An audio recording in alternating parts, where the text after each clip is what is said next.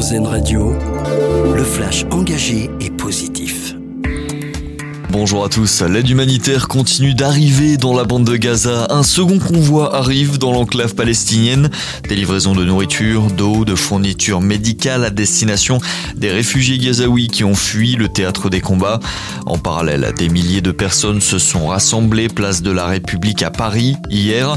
Une manifestation de solidarité envers le peuple palestinien et pour réclamer l'arrêt des opérations militaires sur la bande de Gaza. Aucun incident n'a été signalé.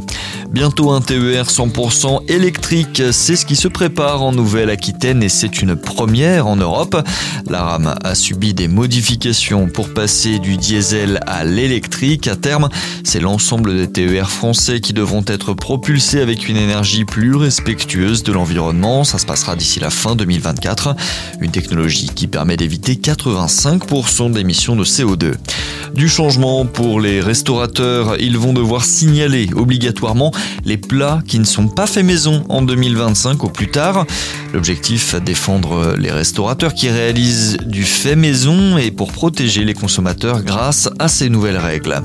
Cette grosse surprise pour ces Français qui ont acheté un tableau, des collectionneurs tricolores ont acheté une œuvre d'art sur Internet, mais après expertise, il s'agissait en réalité d'un portrait de Marie-Madeleine du peintre et architecte italien de la Renaissance Raphaël du XVIe siècle.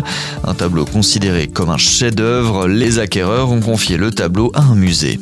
Un mot de sport, un mot de tennis avec ce titre pour Gaël Monfils. Le Français s'est imposé à l'Open de Stockholm en finale hier face au Russe Pavel Kotov.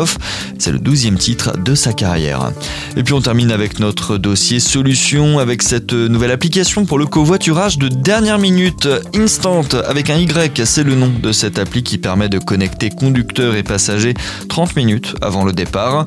Les conducteurs sont même rémunérés même si leur voiture est vide pour les encourager à poster leur trajet. Bonne journée sur RZN Radio. L'info engagée et positive, une exclusivité RZN Radio.